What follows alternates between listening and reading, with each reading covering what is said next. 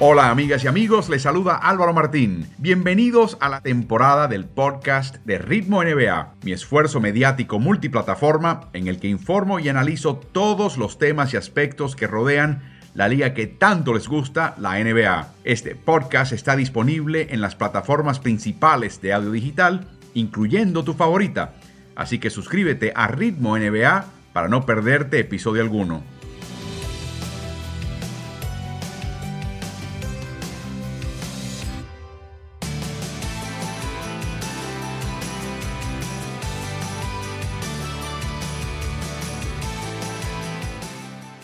Hola y bienvenidos al streaming Ritmo NBA. Me acompaña el coach Carlos Morales. Le saluda Álvaro Martín. Carlos, grabamos este streaming no el martes en vivo, lo grabamos el viernes 11 de marzo porque tenemos una serie de compromisos ineludibles.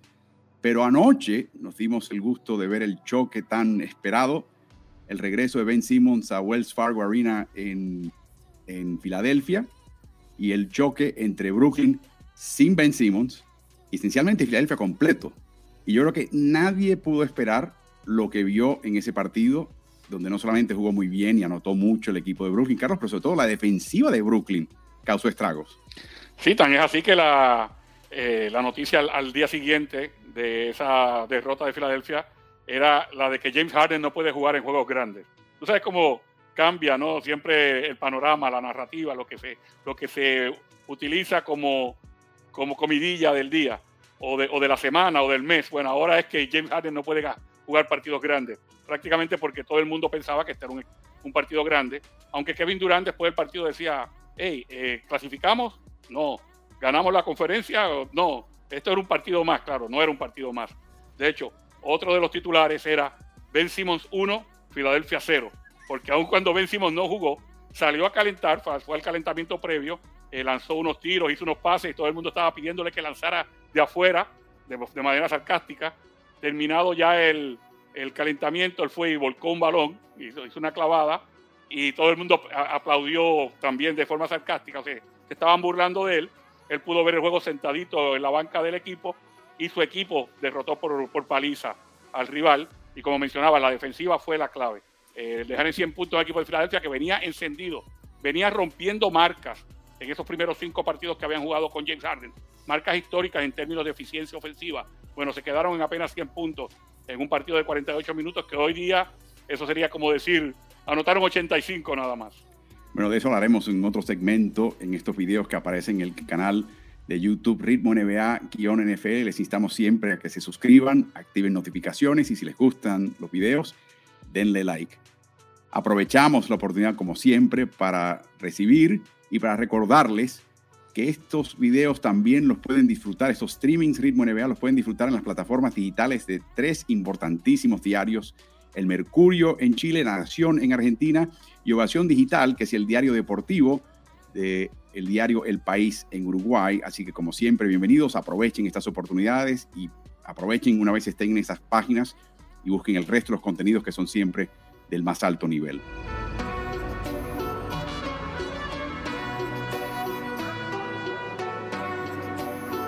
Y hablando de más alto nivel y quizás no más alto nivel, eh, hay una página web que se llama Cleaning the Glass. Es un chico, Ben Falk, que se dedica, es un enfermo, se dedica a sacar una serie de estadísticas que implica, que, tiene que ver cada partido y tiene que quitar y poner y ser muy eh, puntual en lo que hace y, lo, y no hace. Y recientemente Carlos eh, sacó las, la lista de los 30 equipos de NBA ordenados por su ejecutoria de media cancha que hace que, como él define la media cancha, cero contragolpe, cero transición y cero tiros de último segundo del otro lado de la cancha. Sencillamente cuando verdaderamente la defensiva está plantada y el equipo ofensivo tiene que trabajar 5 contra 5 contra el rival. Y cuando observamos a los mejores cinco equipos en la media cancha, que dicho sea de paso, son las condiciones, Carlos, que no va a haber con mayor frecuencia en los playoffs, eh, en realidad no hay muchas sorpresas, ¿no? No, definitivamente, tú sabes que es una de las formas de medir eh, o tratar de predecir de alguna manera el éxito que pueda tener un equipo en postemporada. O sea, que se habla de cómo le va contra equipos de arriba, contra equipos que también eh, participan en la postemporada. ¿Cómo le va a los equipos en el clutch, en los momentos definitorios, últimos cinco minutos de un partido que esté por cinco puntos o menos? Pero ¿cómo le va en la media cancha? Yo creo que también es un factor a, tomar en cuenta porque los partidos en playoffs se, se ponen un poquito más lentos, se ponen un poquito más eh, ejecutorios en media cancha precisamente. Los equipos son un poquito eh, más reacios a contragolpear a veces porque no quieren arriesgar demasiado. Las defensas se ponen más rígidas, más duras. Los árbitros permiten más. Entonces se juega más media cancha que en temporada regular. Y para tener éxito en playoffs hay que tener éxito en la media cancha.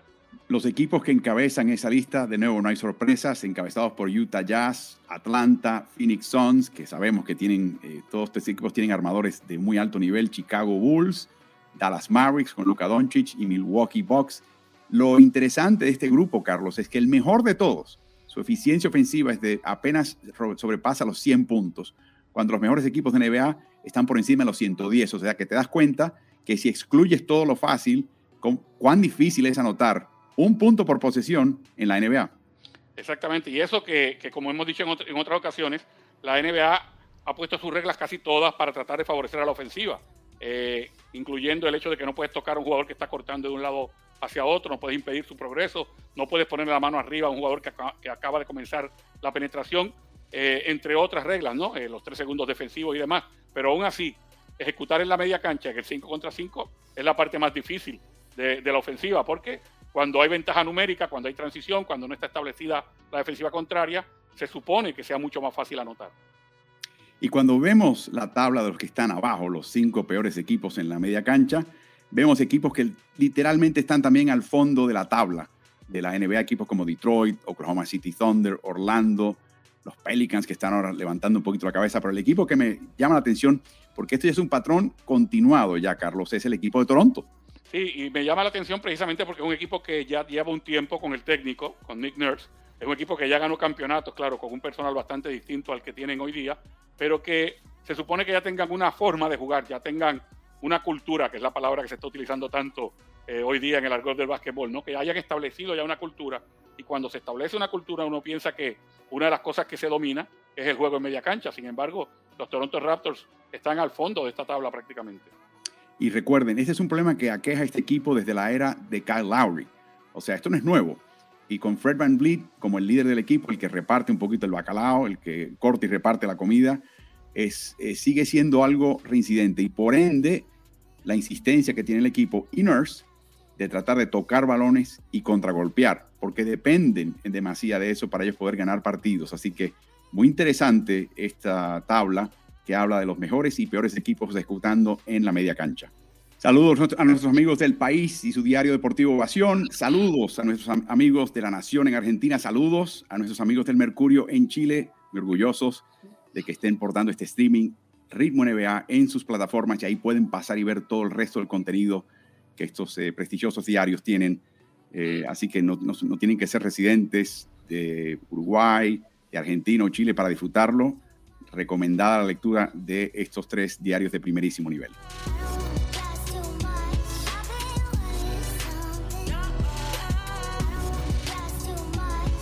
Las novelas en Los Ángeles, eh, siempre uso la palabra, las palabras en, plural, Carlos, son múltiples. No terminan. No solamente Hollywood empieza a sacar tramas, pero los Lakers no terminan de sacar trama. Primero, hay que hablar brevemente, Carlos, de la derrota contra Houston. Una derrota contra un equipo que no está jugando para mucho, que claro que quería ganar el partido y claro que iba a intentar ganarle a Los Ángeles, pero me pareció que es el tipo de rival que habla un poquito de cuán caídos están los brazos en este equipo y cuán faltos de fórmulas, de, alternativas tiene el cuerpo técnico para tratar de levantar este equipo, Carlos. Sobre todo, eh, si ya, había una forma de justificar las derrotas, ¿no? Eh, eh, primero la ausencia de Anthony Davis, segundo lo mal que está jugando Russell Westbrook. Bueno, Russell Westbrook tuvo un partidazo y aún así perdieron ese encuentro. O sea que ya no era cuestión de, de buscar culpables o un solo culpable, sino que los Lakers tienen que hacer una introspección real de cara a lo que viene, todavía seguimos hablando de un equipo que está para el play-in y que en el play-in puede ser que, tengan el éxito que se espera y estén en playoff finalmente. Tendrían que jugar contra uno de los equipos de arriba, ya sea el primero o el segundo en la conferencia del oeste. Eh, pero para poder seguir eh, mejorando y para poder tener opciones de verdad a ganar ese play-in y a quizás eh, sorprender a alguien en una primera ronda, tiene que haber un cambio eh, real, porque este equipo, no, no, te diría tanto de que es una capa caída total, sino que es una inconsistencia. Es un día que parece que va, que agarran ritmo, que parece que hay, que la brújula los está guiando, y al otro día se caen totalmente. Y esa derrota contra Houston no hay forma alguna de justificarla. No, y, yo creo, Carlos, que en este momento están casi, casi en espera, en espera de que llegue, como diciendo, ¿para qué esforzarnos? Hay que mantenerse en el play-in. Vamos a ver qué nos pasa cuando llegue Anthony Davis. Vamos a ver si Anthony no se nos lesiona, que de hecho el día de hoy, viernes 11 de marzo, cumpleaños, 29 añitos de edad para Anthony Davis. Le deseamos un feliz cumpleaños, una recuperación total y rápida. Y yo creo que están como en sala de espera. Es, como total para qué, total para nada. Si no llega Anthony Davis, no, no tenemos que hacer acá pero es peligroso. Y hemos hablado en otros videos en este canal de YouTube de Ritmo NBA en NFL, al cual le instamos que se suscriban y activen notificaciones. Carlos, de la, la, jefatura del equipo y la falta de luces al armar el equipo hasta el punto de que invitan, o por lo menos incluyen, la opinión de LeBron James y sus allegados eh, para, para poder armar el equipo. Y francamente, ¿por qué no? Si James puede reclutar jugadores, ¿por qué no utilizarlo? O sea, vamos a no ser eh, insensatos en este sentido. Pero hablamos de, este grupo, de este monstruo de cuatro cabezas, Rob Pelinka, la propietaria Ginny Boss, Linda y Kurt Rambis. Kurt es el asesor deportivo principal del equipo. Y vemos esta semana una foto de Phil Jackson, que lo llevó a cinco campeonatos y era el prometido de Ginny Boss para casarse cuando quebraron ese compromiso y luego se separa del equipo de vuelta en, en la cripta para ver un partido. No, un momentito. Jackson vive en Montana, pero nadie se va a pasar un, un invierno en Montana, así que él también vive en Los Ángeles. Así que el que esté en Los Ángeles no es sorpresa. Pero a raíz de su presencia y visibilidad en la cancha, empezaron a preguntar la prensa, que para eso está, y se enteran de que ha sido un asesor informal del equipo. No recuerden otra cosa, Carlos. Kurt Brambis es pupilo de Phil Jackson. O sea, es el que es el, mentor de él. y, y otra cosa que hay que tener en mente es que Jackson y LeBron James no se llevan, no se llevan para nada. Tienen una, un historial bastante áspero. O sea que el que esté asesorando Jackson, dudo que sea algo que, que comulgue directamente quizás con la visión de LeBron James. Y, y, te hablo un poquito de la búsqueda de alternativas en el equipo de Los Ángeles. Y por eso quería yo hablar de este tema. El señor Laker antes de Magic Johnson, antes inclusive que Karim Abdul-Jabbar, antes del paso relativamente fugaz de Will Chamberlain, siempre ha sido Jerry West. Jerry West es el señor Laker. Jerry West estuvo con este, con este equipo, lo llevó a final tras final donde perdieron, ganaron una en el año 72, ese mítico año. Es uno de 11 jugadores que fue al cuadro de honor de primera línea de la NBA en 10 ocasiones o más. O sea, estamos hablando de, la, realeza de este equipo. Y un jugador, eh, Carlos, que se convirtió su figura literalmente en el logo. El logotipo de la liga es literalmente el bosquejo de la figura de Jerry West penetrando de izquierda hacia la canasta. Algo por el cual la liga nunca ha reconocido y nunca le ha pagado regalías. Pero eso es otro tema. El tema es, Carlos, que él también ayudó a levantar este equipo, fue técnico brevemente, pero dijo que eso de ser entrenador y él no comulgaban. Y lo menciono también todo esto porque acaba también de salir una serie de televisión por HBO que utiliza la realidad, pero se toma tremendas libertades de ella y presenta a un Jerry West mal hablado, inseguro, iracundo, un tipo de malas pulgas. Es verdad que es inseguro, pero no es ese tipo de persona, Jerry West. Todo el mundo que lo conoce sabe que a la postre es un caballero. Eh, y todo esto lo menciono, Carlos, porque si hay alguien que podría levantar este equipo, que lo levantó, Jerry West es el que armó el Showtime. Jerry West es el que comenzó a armar la época de Kobe Shaq. Jerry West fue a Memphis y metió ese equipo a sus primeros tres playoffs en años consecutivos. Prácticamente de la nada. Tienen una persona tan consabida y no han sabido incorporarlo y no se sabe, porque hay que darle espacio a la jefatura de Los Ángeles, qué tipo de situación crea donde se distancian entre ambos carros, porque la distancia es real y él lo habló así en una nota que le dio a la, a la página web de The Athletic. Mira Álvaro, aquí ah, en los últimos ah, eh, años ha habido mezquindad tras, mezquindad. Tan es así que la propietaria Ginny Boss, eh, en, una presentación que hizo pública, estuvo hablando de los cinco personajes más influyentes en la historia de los Lakers y excluyó a Jerry West. Todas esas eh, efemérides que, has hablado de, Jerry West, todos esos logros que tuvo como jugador, el poco tiempo que estuvo como entrenador, que dio la base para que eh, luego pasara a la gerencia y, se formaran esos equipos del Showtime. Eh, el tiempo que ha tenido él relacionado con la NBA, el tiempo que ha tenido con Los Ángeles, era como para que tú cuentes y, no haya forma alguna de que hayan cinco figuras más importantes en la historia de los Lakers que Jerry West. Sin embargo, Ginny Boss tu propio decidió dejarlo fuera. Tan es así que también hace unos años, sin comunicarse con Jerry West, sino comunicándose con la esposa de Jerry West, le enviaron un mensaje, un email, para decirle que los dos boletos que tenían eh, per secula seculorum en, el, en, aquel momento en el Staples Center para ver partido de los Lakers, que desde ese momento estaban, eh, los, habían, los habían retirado, que no contara más con esos boletos. Ni siquiera, dice Jerry West, ni siquiera se comunicaron conmigo. Le mandaron un email a mi señora. O sea, ha sido mezquindad tras mezquindad. Algo bastante duro tiene que haber pasado entre, entre franquicia y personaje para que haya ocurrido esto. Pero lo cierto es que el distanciamiento es real. Es, increíblemente real. Este es el señor que produjo cinco campeonatos en la era del Showtime. Traspasó los, por los derechos de Kobe Bryant en el draft del 96. Incorporó a Shaquille O'Neal como agente libre en el 96. Contrató a Phil Jackson en el 99. Hay una historia muy interesante de Phil Jackson. Phil Jackson desconfiaba de Jerry West y lo que quería era implantarse ahí, aparte que luego empezó a tener relación sentimental con, con Ginny Boss, eh, Carlos, y la oficina de Phil Jackson quedaba a lo largo del pasillo de la de Jerry West, cuya puerta siempre estaba abierta, y comenta Jerry West que jamás le dio Phil Jackson ni los buenos días al pasar repetidas veces frente a su oficina con la puerta abierta. Ni lo reconocía, ni miraba, ni decía buenos días. dio la orden de que Jerry West, gerente general del equipo, no pudiese pasar por las prácticas del equipo. O sea, lo empezó a Lo bajó de un autobús, Álvaro. Lo bajó de un autobús. Había un, viaje de, hotel a, cancha donde había determinado eh, Phil Jackson que solamente iban jugadores y entrenadores. Y cuando Jerry West, que acostumbraba a ir en el autobús, se monta y dice, no, Jerry, hoy, hoy solamente van jugadores y entrenadores en este autobús. Y se tuvo que bajar. Eh, o sea que, estamos hablando de ese tipo de, situación y, y tensión. Claro, al distanciarse en todo esto, su hijo Ryan West era ojeador de talento del equipo de Los Ángeles eh, y persistió ahí por más de una década.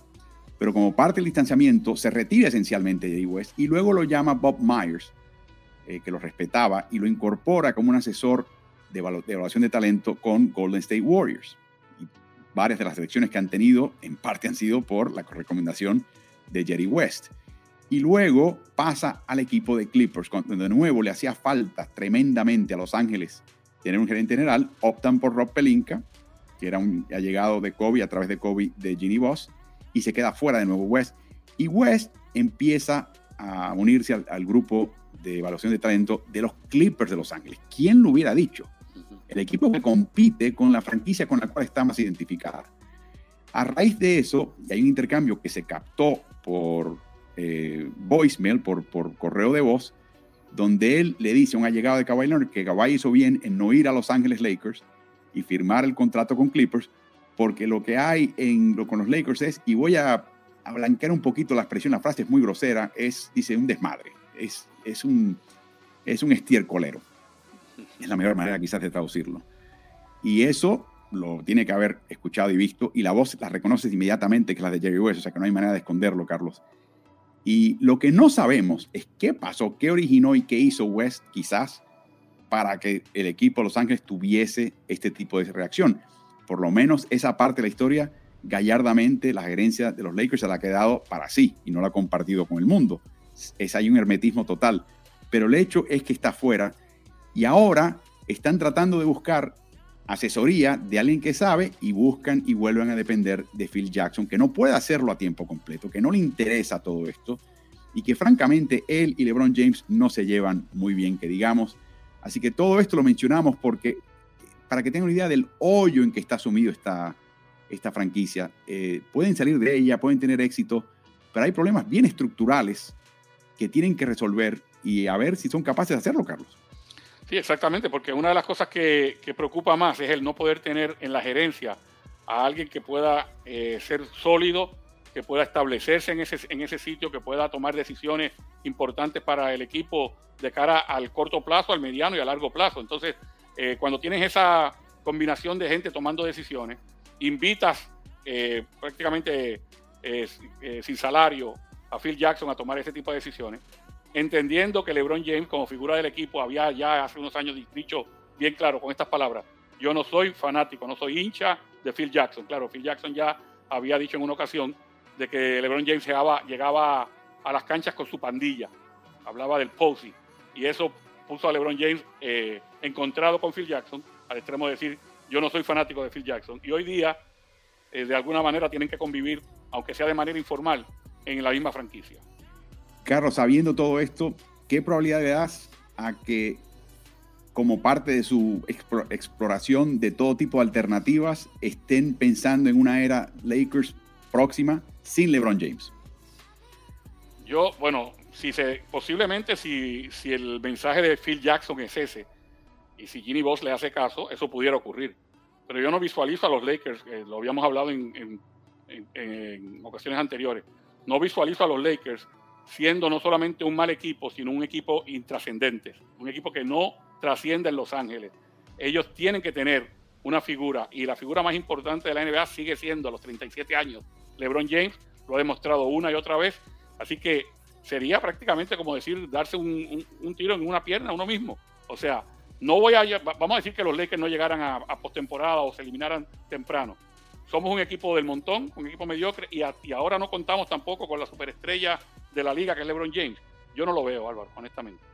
Bueno, vamos a ver en qué termina todo esto, pero de nuevo, es una lástima que una de las personas más capacitadas para armar equipos, comprobadísimo, que ha ganado campeonatos como jugador y como armador de equipos, que es Jerry West, esté tan distanciado de la franquicia con la cual está más identificado y, francamente una franquicia que necesita exactamente el tipo de conocimiento y dominio de tema que precisamente brota de los poros de Jerry West. Veremos cómo termina esto. Ojalá se puedan reconciliar jugador y franquicia, más allá de poder trabajar y colaborar juntos, se siente reconciliarse porque esta situación francamente no es muy bonita, es un poquito triste para todos los involucrados en este asunto.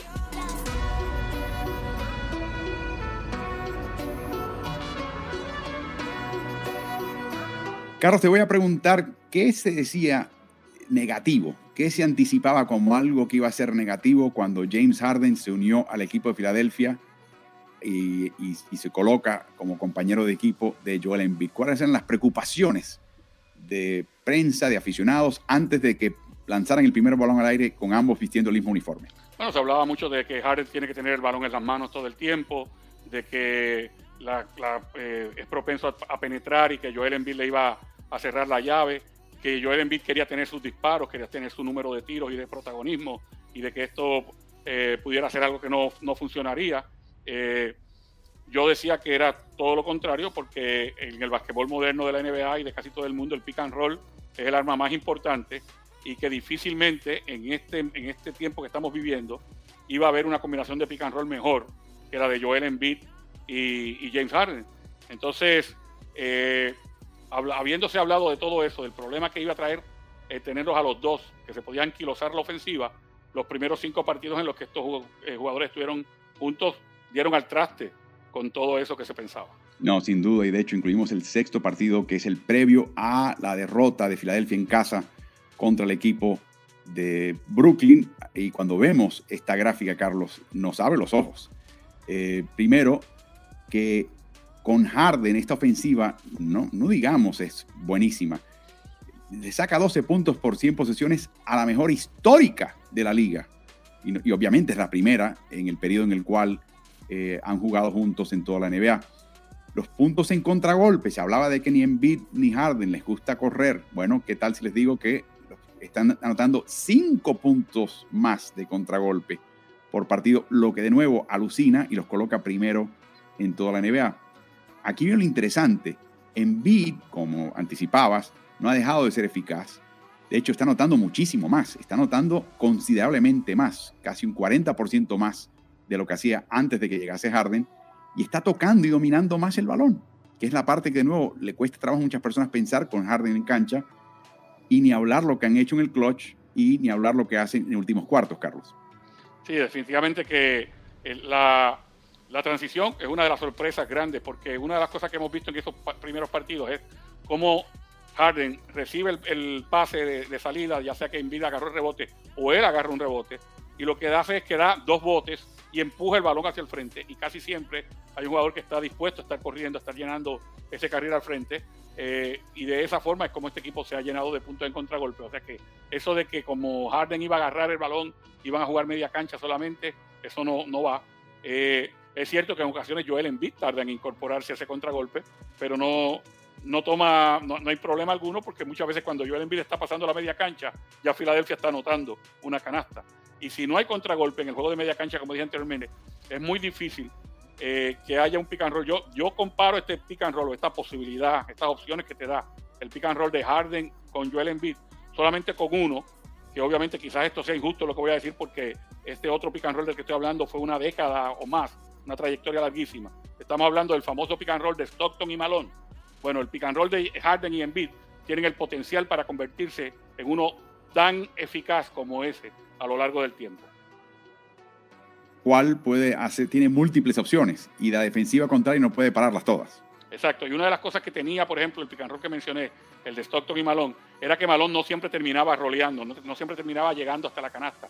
Muchas veces se abría a media distancia a tomar el tiro. Bueno, en bit se abre a la media y hace el pick and pop también a la larga. Y como sabemos, es muy eficaz con estos dos disparos. Luego, todas las opciones que tiene Harden cuando penetra para terminar, para sacar faltas, para tirarle un alley al compañero que va cortando o para sacar el balón al otro lado, un triplero que esté totalmente abierto. Todas esas opciones las tiene Filadelfia y las había estado manejando de la mejor manera hasta que le llegó el talón de Aquiles, que siempre llega en un momento dado, y fue ese partido del jueves 10 eh, en, eh, frente a, en casa frente a los Nets. Que todo el mundo lo había marcado por, por la transición que había habido, la, transacción entre eh, Nets y Filadelfia en la que Harden llega. Y realmente fue un partido malo para James Harden. Eh, no, no, estuvo a la altura ofensivamente, la defensa de, de, Brooklyn fue excelente y fueron sacados de la cancha, de su propia cancha, los Philadelphia 76 pero eso es parte de la rutina. O sea, como han dicho varios entrenadores en muchas ocasiones, nosotros no somos ni tan, ni tan buenos como, como nos vemos cuando estamos dominando, ni tan malos cuando nos, como cuando nos sacan de la cancha. En, en, algún momento las aguas iban a tomar su nivel y este equipo iba a tener que bajar un poquito a la tierra porque esa eficiencia ofensiva de 130 puntos por 100 posesiones no la iban a poder mantener. Pero básicamente ese partido lo que hizo fue bajarlos un poquito y traerlos al nivel que está el resto de la liga. Y de nuevo, esto no es científico, Carlos, pero a nivel anecdótico, a nivel de ojo, la prueba de la pupila, me pareció que hubo menos pick and rolls entre ambos. Me pareció que hubo mucho juego de poste bajo, ball de parte de Embiid, mucha penetración de Harden que normalmente desemboca en puntos o faltas personales que desembocó en tapas o en jugadas donde fallaba, quizás con un poquito de contacto, no cobrado. O sea que fue un partido atípico, inclusive de lo que ellos esperan de un partido normal de NBA y, por supuesto, Brooklyn fue sumamente físico, o sea, sacaban físicamente con empujones de los puntos donde querían estar Harden y, y Embiid para iniciar su ofensiva. Sí, a mí lo que me llamó la atención de ese partido al día siguiente, o sea, eh, hoy viernes que estamos grabando, es cómo el público, la, gente que tiene que eh, analizar la liga, ha dicho que ese partido es sinónimo o es ejemplo de que James Harden no puede jugar en partidos grandes vamos a dejar afuera el hecho de que él en playoff ha tenido problemas cuando estaba en Houston, de que llegó a una final de liga con Oklahoma City cuando apenas estaban comenzando en la liga. Eh, él ha estado en partidos grandes donde le ha ido mal y le ha ido bien. Pero este no es el primer partido grande, entre comillas, que él tiene en temporada regular. Y hemos visto partidos grandes en temporada regular de 40 puntos, de, de 15 asistencias. O sea, el tomar este partido para caer de arriba a James Harden, como que no es un jugador de, de partidos grandes, me pareció sumamente injusto. Sí, y yo creo que de nuevo, pese a lo que hemos visto, eh, lo más importante es la química entre ambos y sobre todo, Embiid era el rey de Filadelfia, Carlos. Ahora le llega la barba y uno podría pensar que habría un poquito de recelo o preocupación de su parte. No, es todo lo contrario. Y Embiid dice, nunca he lanzado más abierto en mi vida, en mi carrera profesional, que cuando llega este señor y, y absorbe y atrae tanta gente con su fuerza de gravedad. O sea que eh, los dos están enchufados La otra cosa interesante, Carlos, es que por lo menos es más visible. Quizás lo hizo con los Nets y sencillamente lo hacía tras puertas cerradas. Pero Filadelfia ha hecho algo bien interesante con Harden y es que después de los partidos, incluyendo partidos en los que juega treinta y pico minutos, lo pone a hacer ejercicio en la cancha para que todo el mundo lo vea. ¿Lo has notado? No me había fijado, pero no me extraña tampoco. Sabemos que él, eh, cuando está pidiendo la salida de algún equipo, tiende a extralimitarse un poquito, tanto en su peso se ve inmediatamente en el área abdominal, y, pero que también sabemos, sabemos de la capacidad de trabajo que tiene. Entonces, cuando está motivado y cuando quiere rebajar y demás, va a dar la milla extra por hacerlo, así que no me extraña. Así que veremos en cómo desemboca esa novela. Yo creo que este partido de Brooklyn, Brooklyn estaba mucho más enfocado eh, y Filadelfia pensó quizás que con lo, de la manera que estaban jugando nadie les podía alcanzar o batir. Bueno, definitivamente fue un golpe. Y lo único que se puede pensar, Carlos, es que si se enfrentan estos equipos en playoffs y están íntegros, si no le falta una figura, ¿qué serie de playoffs ser? Ah? Definitivamente sería una para, sentarse tranquilo a verla completa esa serie. Sobre todo, eh, todavía, estamos a la espera de que, se complete el, núcleo de los Nets, ¿no? Finalmente con la integración de Ben Simmons. Eh, estar esos dos equipos completos tiene que ser una, una batalla bien interesante porque ambos, sin lugar a dudas, serían contendores al campeonato. Simmons ha dicho ya que los breves momentos que ha estado en cancha en las prácticas, dice que el balón y el ritmo de juego es mucho más alto, que el balón circula muchísimo más. Y yo digo, wow, bastante circuló en este partido contra Filadelfia. Pensar que iba a estar ahí también Simmons y tiene que estar marcando gente. Así que gran promesa, gran inicio en la relación de Harden y Embiid. Veremos hasta dónde llegan estos dos y cómo se define la conferencia del Este.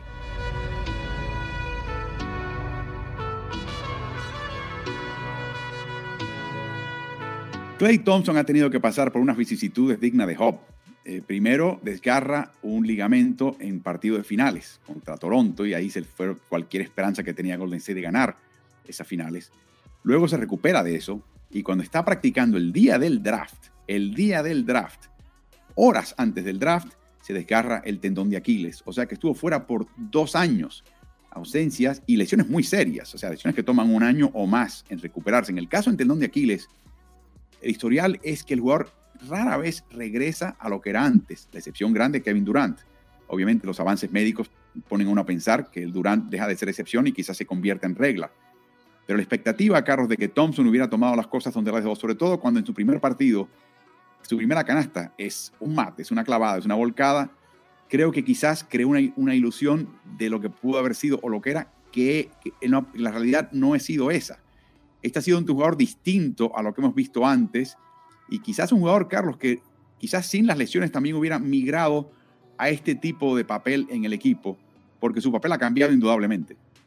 Bueno, yo, yo pienso, Álvaro, que eh, le, toma, le toma tiempo agarrar ritmo a un jugador que estuvo tanto tiempo fuera y lo ha ido agarrando poco a poco. De hecho, eh, si bien es cierto que todos estos números que vamos a poner también los habíamos preparado antes del partido que Golden State jugó el jueves en la noche contra Denver, hay que ver ese partido para que veas cómo poco a poco este muchacho se va acercando a lo que era antes de la lesión.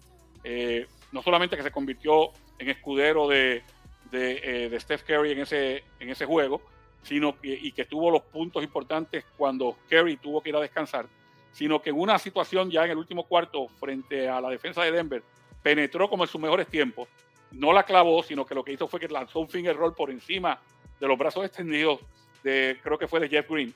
Y eso empieza a llamarte la atención, que empiezas a ver cómo un jugador poco a poco se va sintiendo más cómodo consigo mismo y cómo va entrando el ritmo. Lo cierto es que para promediar casi 17 puntos por partido en su regreso, sus porcentajes de campo y de triple están más bajos que, que lo usual, pero yo creo que todo esto tiene que ver con el ritmo con el que un jugador tiene que caer y que por mucho tiempo fuera le, está, le está costando, sin lugar a dudas. Bueno, cuando examinamos el historial reciente de jugadores de NBA que han estado fuera por dos temporadas y examinamos el promedio de puntos en su retorno, vemos que por supuesto Michael Jordan sigue siendo la excepción a todo después de ese retiro de casi dos años. Eh, y luego vemos a, un veteranísimo Paul Harrison, eh, Mitchell Wiggins, eh, que tuvo una suspensión por uso de estupefacientes, y el mismo Magic Johnson, que estuvo un par de años fuera, regresa y jugó muy poco, y finalmente se retiró. Pero aquí viene lo interesante, Carlos. Está aumentando la proporción de tiros Thompson que vienen detrás de la media luna. O sea, se está convirtiendo un poquito más en especialista triplero. de nuevo, ¿lo, ves así porque migra a esa posición con la edad o porque es una cuestión de su, estado físico actual y eso va, a cambiar quizás de ahora en adelante? Por eso era que te decía que había visto algo positivo solamente en esa penetración que te menciono, porque lo que hemos visto es una, básicamente convertirse en un especialista de la larga distancia para Clay Thompson y ese no es su juego, su juego es eh, triples y atacar el aro, triples, atacar el aro y defender cuando uno piensa en Clay Thompson, piensa en esas tres cosas. Y obviamente la defensiva le habían quitado a dar la responsabilidad en estos primeros partidos. Se la están dando a, Wiggins de defender al, mejor perimetral del equipo contrario. Él no estaba penetrando mucho. Y entonces para uno decir Clay Thompson regresó y está como estaba anteriormente, posiblemente verlo defender a mejores jugadores, verlo penetrar un poco más. Y eso tiene que ver con, con el ritmo, con el tiempo que le va a tomar. Y ya es positivo verlo terminar la canasta que, mencioné anteriormente, atacando el aro con fuerza. Ese, eso, es que la mitad de sus tiros sean triples hasta ahora, entre jugadores que llevan 20 partidos jugados y 14 intentos al aro por partido, es la novena proporción más alta. Eh, la otra cosa que está haciendo es que su eficacia de campo del drible, o sea, si algo tenía Thompson era que le podías lanzar el pase, atrapaba y lanzaba, pero te daba muy poco drible par de toques de drible y te levantaba el tiro y lo encestaba. Ese, tiro quizás era el que más lo hacía sentir eh, cómodo, eh, el, famoso eh, off the dribble, como dicen allá, o en el caso también de spot up, de tú levantarte a tirar. la tasa de asistencias, Carlos, ha aumentado muchísimo y mira que le hace falta ante la ausencia de Draymond Green en gran parte de estos partidos que ha jugado él. La cantidad de toques se está tocando mucho más el balón está picando más el balón, pero sigue siendo muy poco para un jugador de su, de su uso.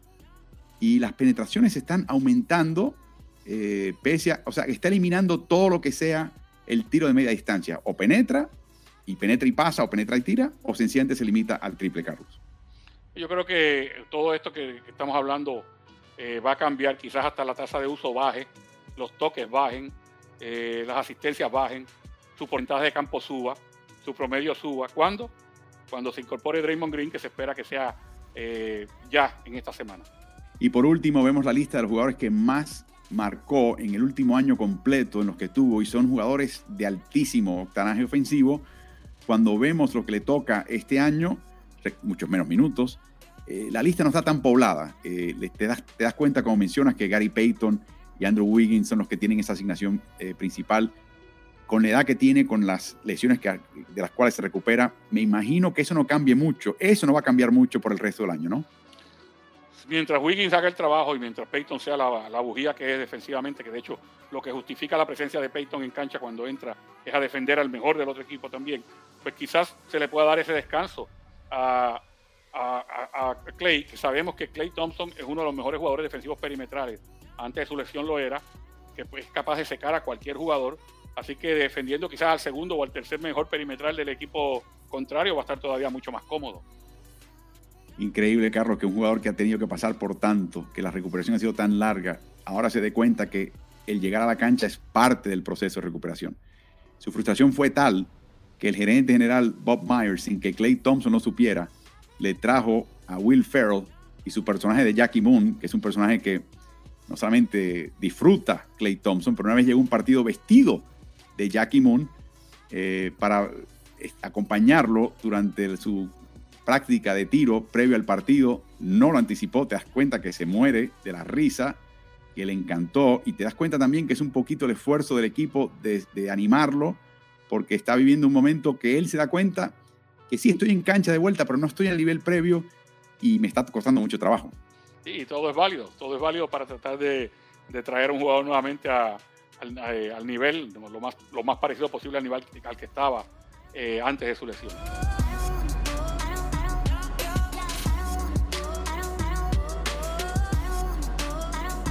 Hoy conocemos a Pat, Riley como el señor de los anillos. De hecho, reclutó a LeBron James colocándole frente a él una, su colección de anillos como jugador y como entrenador. Sí, como jugador ganó un anillo en el año 71-72 como la parte más baja de la rotación de ese mítico equipo Lakers que hemos reseñado en otro video con un miembro de ese equipo, Gail Goodrich. Eh, lo, pueden ver en el canal de YouTube Ritmo NBA-NFL. Una vez suscríbanse a ese canal, una vez activen notificaciones para no perderse uno de estos videos.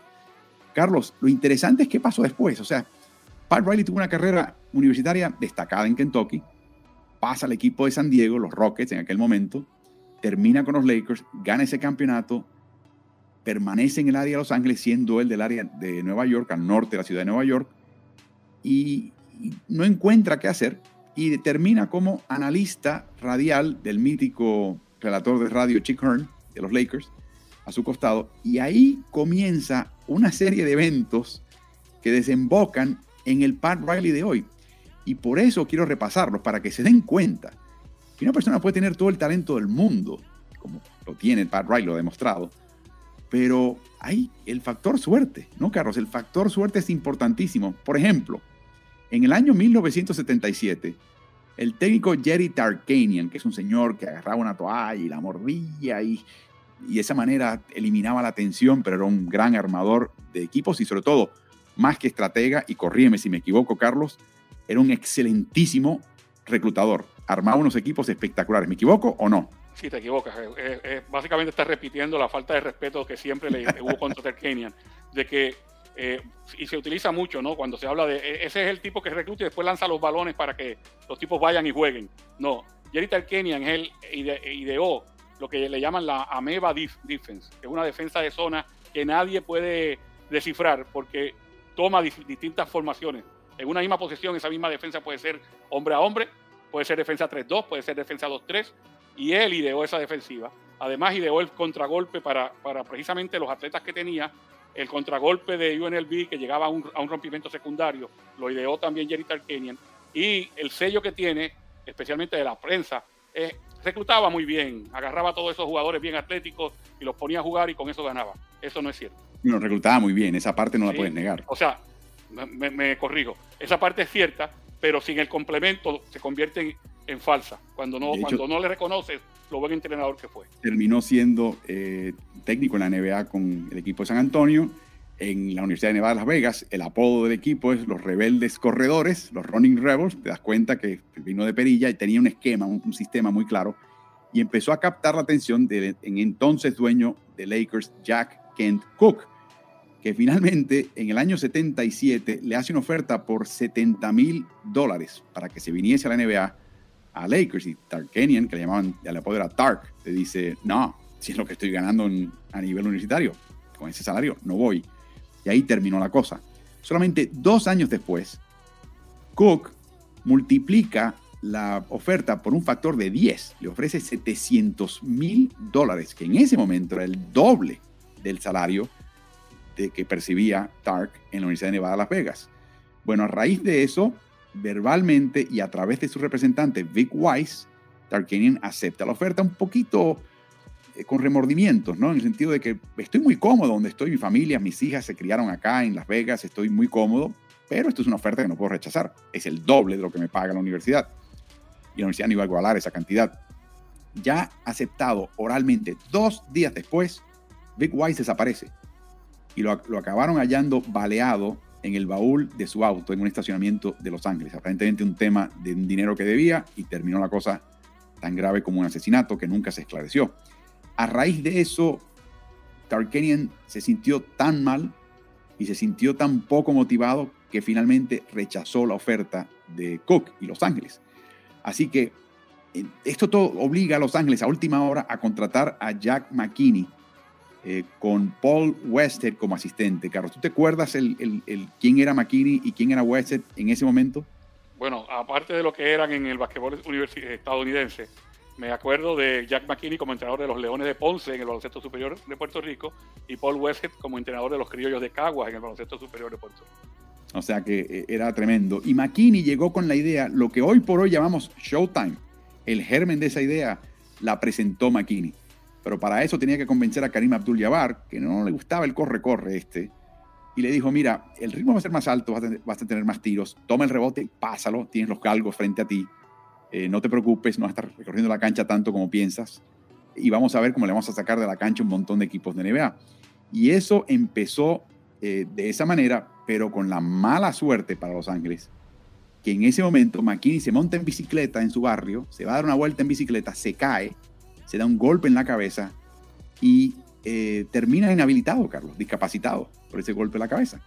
Lo que hace que eleve el equipo a Westhead a la jefatura de equipo. Y contrario a la reputación que tuvo Westhead después de salir de Los Ángeles, él decidió frenar el ritmo de juego. Y en ese equipo ya estaba el jovencito Magic Johnson. Y Westhead lo hizo y le resultó un campeonato finalmente en el año 80. Pero estaba muy, muy incómodo eh, eh, Magic Johnson con él. Y finalmente eh, hace un golpe de estado, esencialmente.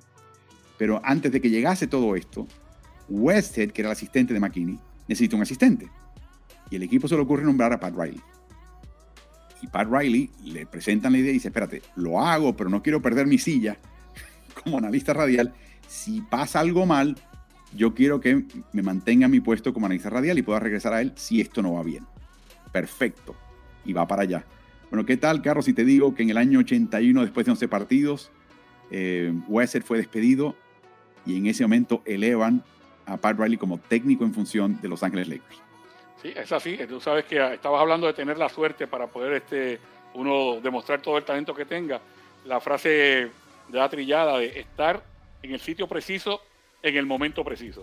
Esa fue realmente la situación de, de Pat Riley, porque todo esto que se dio, fíjate la posibilidad de que fuera en el coach, la posibilidad de que fuera McKinney el coach, el hecho de que gana un campeonato Paul Wesser, pero aún así el estilo de juego no, no, congenia, no compagina con lo que quiere Magic Johnson eh, y que la estrella en ese momento emergente de la franquicia no quiera jugar con él, hace que lo haya que echarlo para el lado.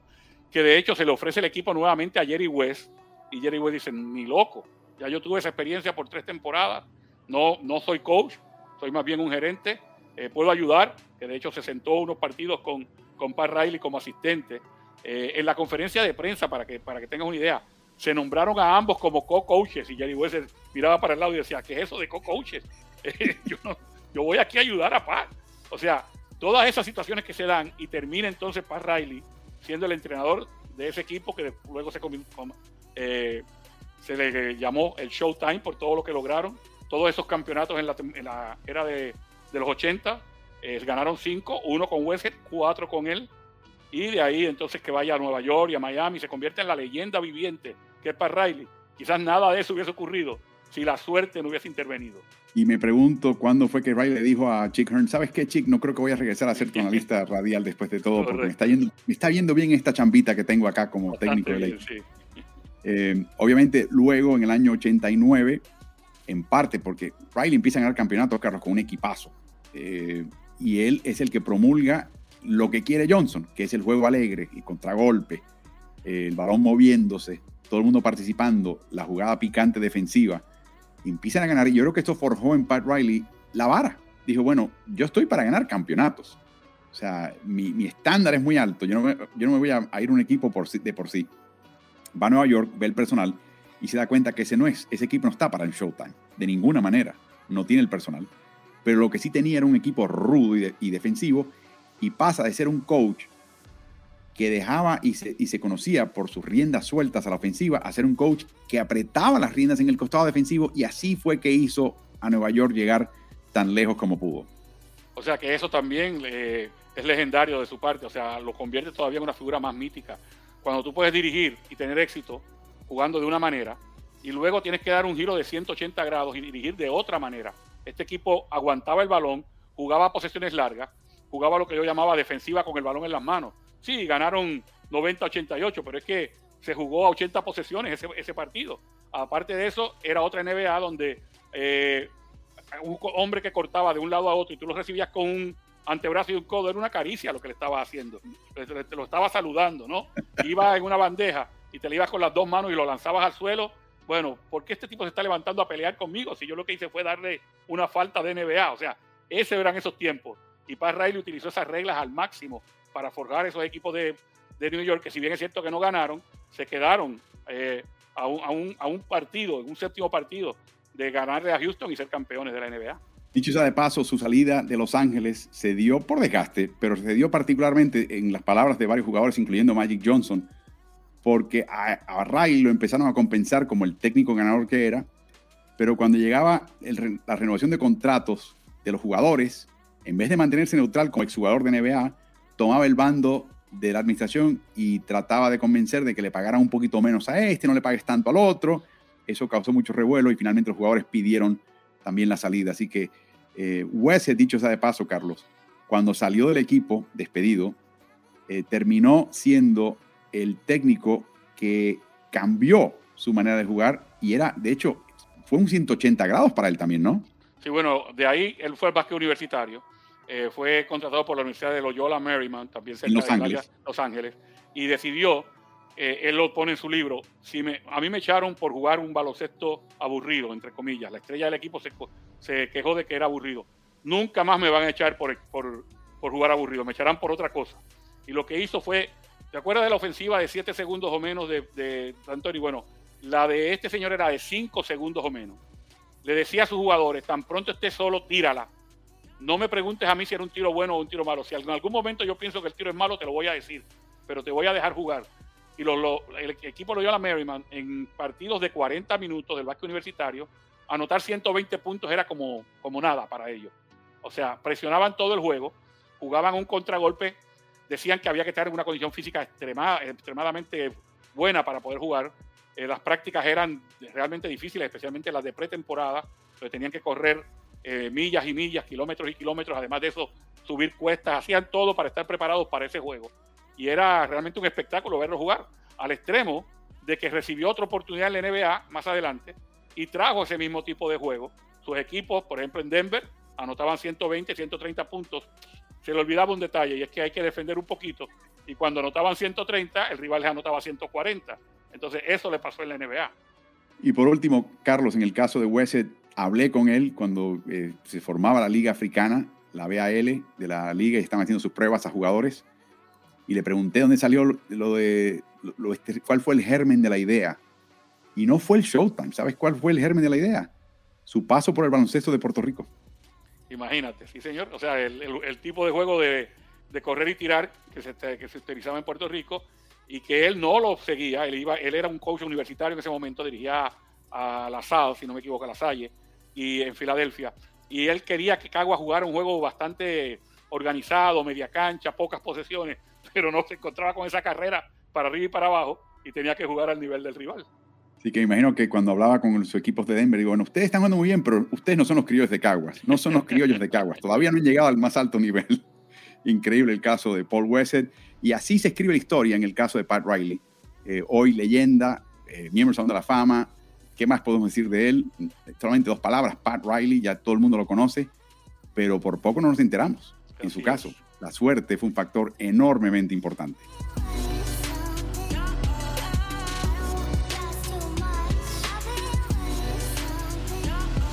Queremos hablar algo de, un fenómeno, Carlos, que está empezando a, meterse en el baloncesto de, etapas formativas, particularmente el baloncesto de la NCAA, que es la Asociación Atlética Nacional Universitaria, es el baloncesto universitario.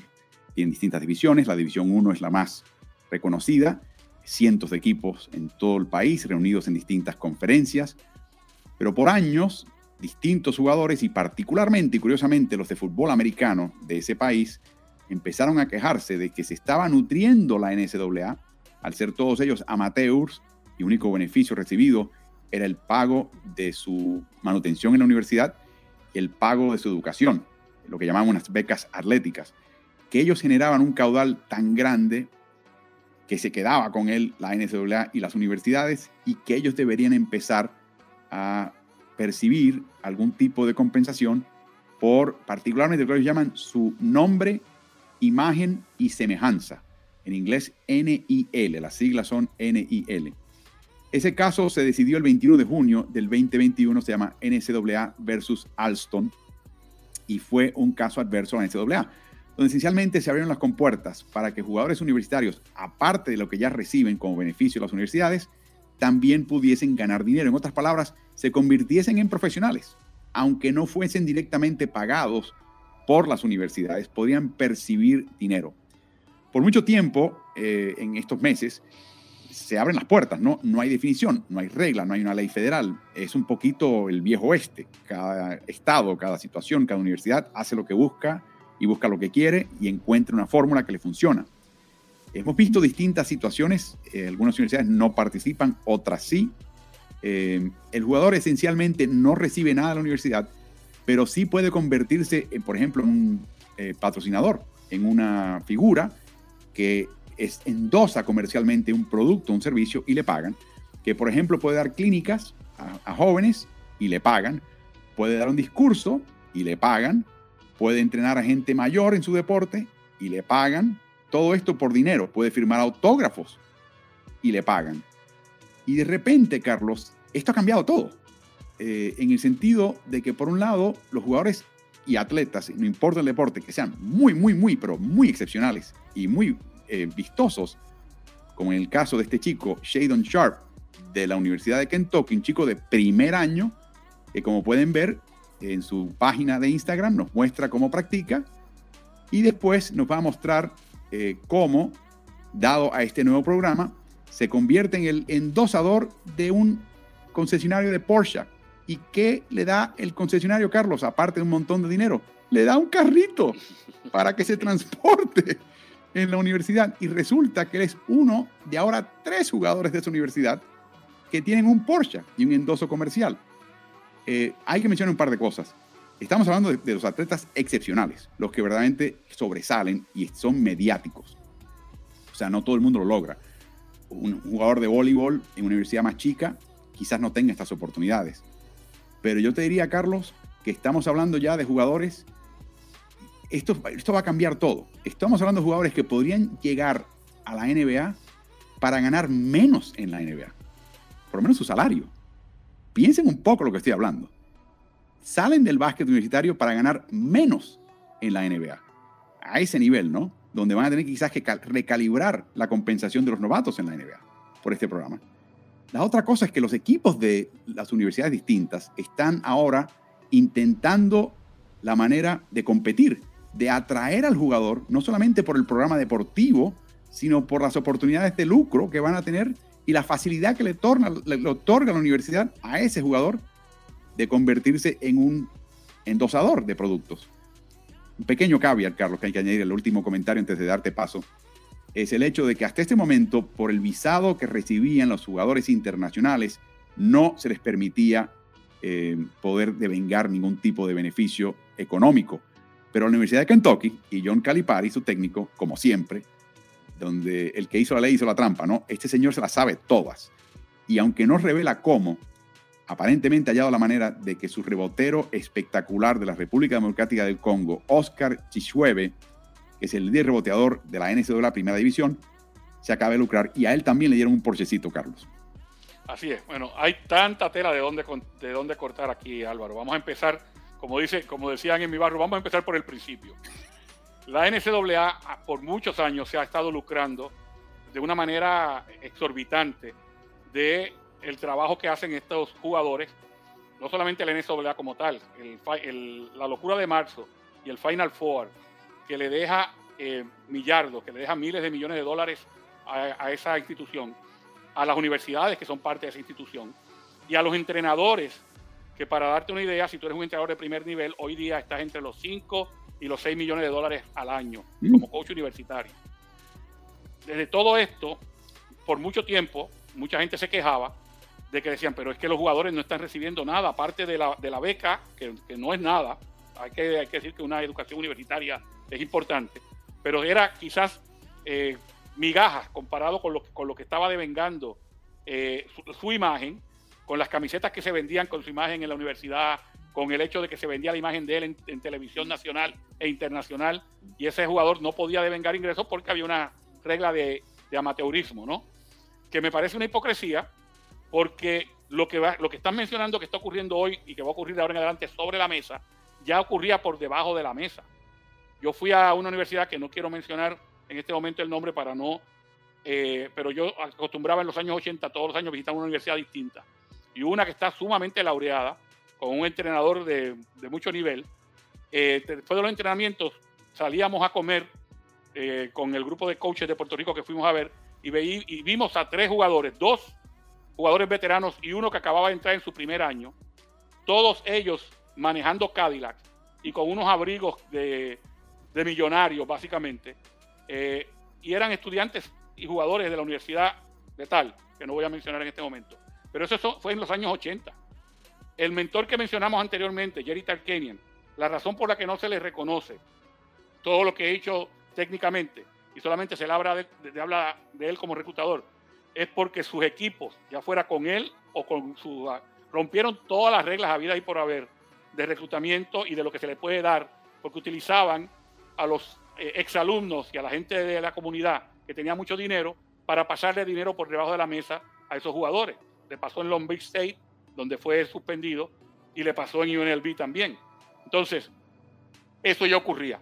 Era un secreto a voces de que como no se le puede pagar a los jugadores, vamos a tener que pagar por debajo de la mesa. O sea, que había todo un nivel de corrupción, dadas las reglas existentes, para, para cada cual tratar de sacar una ventaja. Correcto.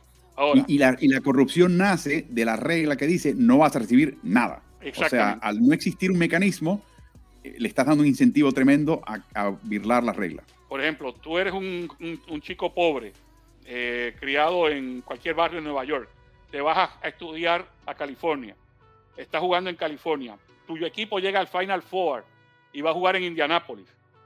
Tú quieres que tu mamá y tu papá vengan a verte jugar, pero tu mamá y tu papá no tienen los medios económicos para costearse el pasaje y el hotel. La universidad no, puede, no podía en aquel momento ni siquiera costear el pasaje porque eso era una violación. Eran, eran unas reglas tan estúpidas. Te, sacaba un, un, booster o una persona de la universidad a, a, comer, tú tenías que pagarte tu propia cena porque si ellos pagaban, estaba violando el reglamento. Tantas cosas que tú decías, esto es hipocresía grasa y pura. Entonces, bueno, eh, yo te voy a hacer una anécdota, Carlos, que lo voy a mencionar por nombre. Eh, cuando Juan y Pepe Sánchez estuvo en Nueva York para hacer un partido con Temple, lo invitamos a acompañarnos en una transmisión de NBA. Y él vino con un asistente del equipo cuya labor era asegurarse de que no hubiese ningún tipo de violación a los esquemas de la NCAA. Y yo recuerdo un momento antes de comenzar la transmisión que lo llevé a la cafetería y le iba a comprar un refresco, una soda. Y el individuo entró y dijo, no, usted no puede hacerlo, yo me encargo de eso y me quedé frío.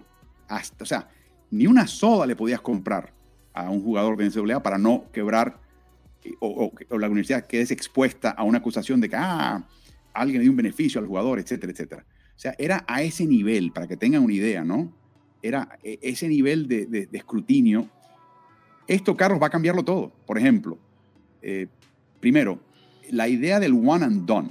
Este acuerdo que hizo la NBA de obligar a los jugadores a pasar un año después de su año, de su escuela preparatoria. Eh, no tienen que ir a la universidad, pero muchos de ellos iban eh, y pasaban un año y tan pronto podían, pasaban a las filas profesionales. Se acabó. Se acabó. O sea, con el NIL no hay, no hay incentivo para hacerlo. Es todo lo contrario. Yo creo que la liga ahora tiene un interés tremendo económico de eliminar el one and done y que ese año lo pague la liga y no que el chico se llene de dinero. Porque, Carlos, estamos hablando que hay una chica que juega para la Universidad de Iowa que dicen que su valor en este momento es de 1 a 5 millones de dólares. Juega básquet. Y estamos hablando de jugadores internacionales que ahora pueden devengar dinero en los Estados Unidos. Con todo el respeto, Carlos, que se merecen toda la academia y la escuela de formación eh, europea.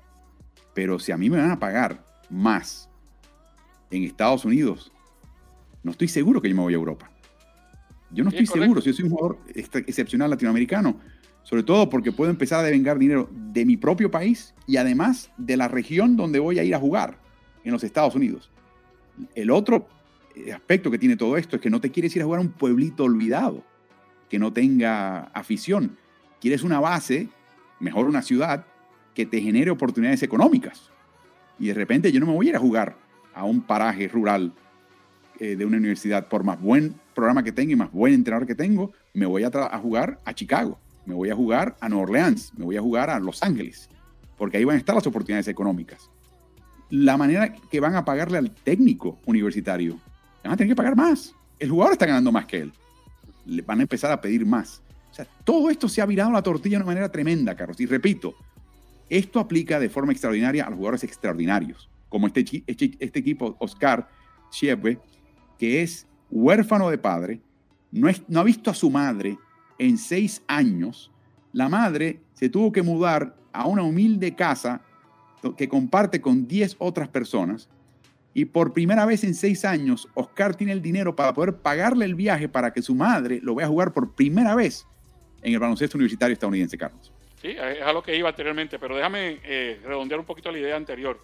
Y es el hecho de que hay un, personaje en el basquetbol universitario de los Estados Unidos, eh, hoy día analista de, la televisivo del básquet universitario, Jay Vilas, que fue jugador de la Universidad de Duke, fue asistente del entrenador Mike Krzyzewski, es abogado y hoy día comentarista, y llevaba más de una década tronando en contra de la injusticia esta y de la hipocresía que había, y porque él la veía desde todos lados, y veía cómo los jugadores empezaban a recibir quizás hasta dinero y zapatillas por debajo de la mesa de parte de, las firmas estas comerciales eh, que están luchando unas contra las otras, Adidas, con Nike, con eh, eh, todas estas otras marcas, Under Armour, y él decía, no, esto hay que ponerlo sobre la mesa.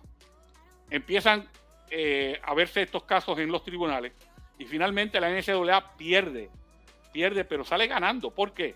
Porque lo que se le pedía a la NCAA es que cada jugador devengara un salario, que la NCAA se le pidiera a ellos que con ese dinero que ganaban y todo ese dinero que esa universidad le pagaba de 5 millones de dólares a Mike Chuchesky, de 6 millones de dólares a John Calipari, que sacaran un milloncito y lo dividieran entre los 12 jugadores o 13 jugadores que tenía la, universidad. Ese no es el caso.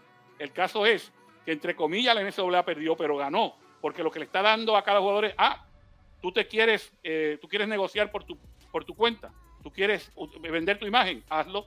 Ahora, el jugador número 13 del equipo de Kentucky no tiene la misma oportunidad eh, que tiene Oscar de, de poderse mercadear y de poder vender su imagen para ganarse él posiblemente millones, el otro no se gana absolutamente nada. Entonces, de alguna manera la NCAA salió ganando porque no sale de sus arcas lo que se le va a estar pagando a los jugadores. Y porque inclusive pueden tener el argumento de que quédate con nosotros un año o dos, porque vas a ganar más de lo que podrías ganar en la, NBA. O sea, a ese nivel estamos llegando, Carlos. Como se ha virado la tortilla, sobre todo a nivel de más alto rendimiento. Y teniendo en cuenta que los últimos cuatro o cinco años aparecieron las oportunidades de irse a Europa en lugar de estar ese año eh, jugando en la universidad, de irse a Australia, de irse a Asia, de que ahora aparece una liga de high school llamada Overtime, que le paga hasta un millón de dólares a jugadores que son prospectos, que la misma NBA tiene un equipo en la G League de jugadores prospectos. O sea, tenían tanta gente compitiendo por el talento que usualmente va al NCAA, que algo tenía que hacer el básquet universitario y el fútbol americano y demás para tratar de mantener a su mejor talento cerca. No han tenido que hacer gran cosa, como te digo anteriormente, porque entre comillas perdieron una batalla legal y se le, y se le resolvió todo. Lo que no han hecho, Carlos, es establecer las reglas de juego.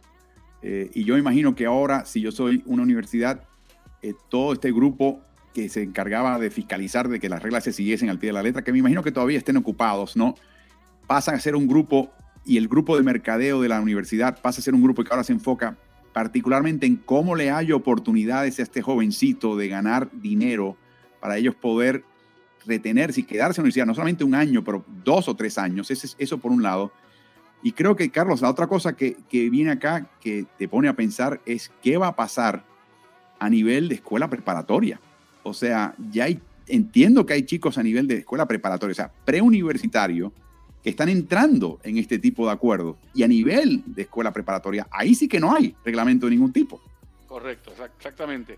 Tú sabes que en el caso de, que mencionaba de la Universidad de Kentucky, eh, también llama la atención porque, como mencionaba, John Calipari siempre le encuentra la vuelta a cualquier regla para poder beneficiar a sus atletas, cosa que es más que criticable, es loable.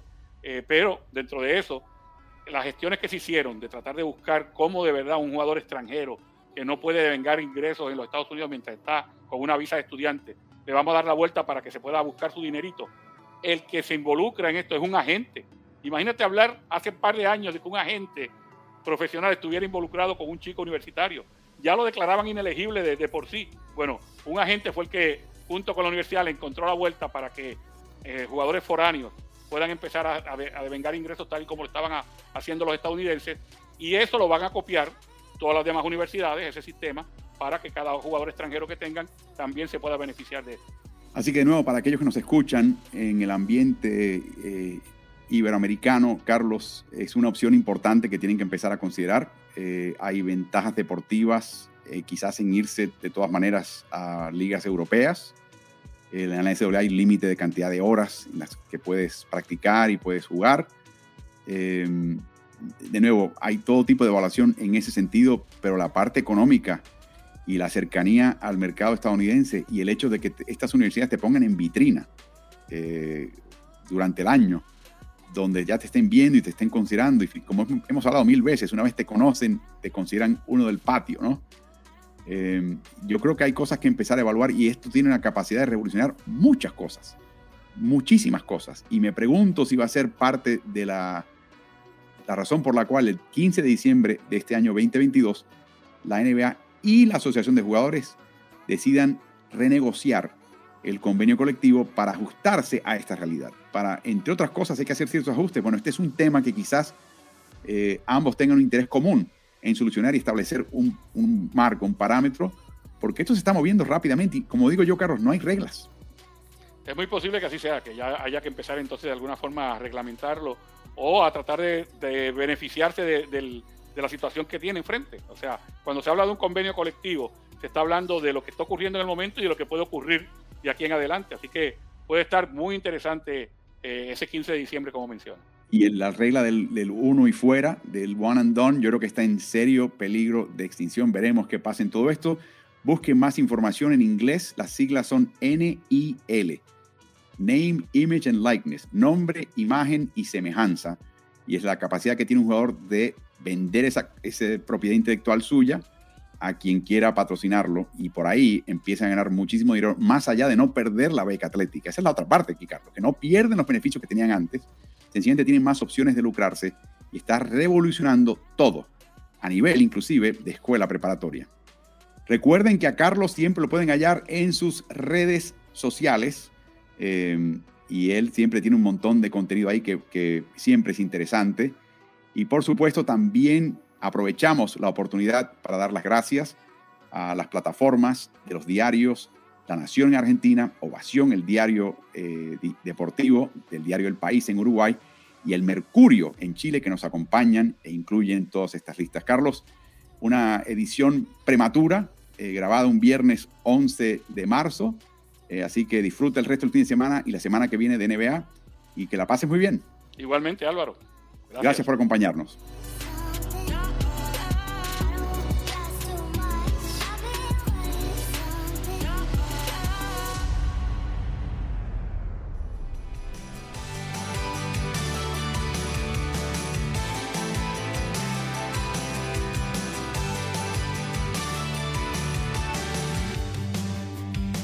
Si te gusta el contenido de nuestro podcast, te pido que te suscribas y nos des buenas calificaciones. Eso nos ayudará a su mejor difusión. Y corre la voz, porque Ritmo NBA es el nuevo canal multiplataforma digital de información y opinión de quien les habla Álvaro Martín. Lo puedes hallar en Twitter, en Instagram, en Facebook y en YouTube. Búscanos siempre como Ritmo NBA. Hasta el próximo episodio.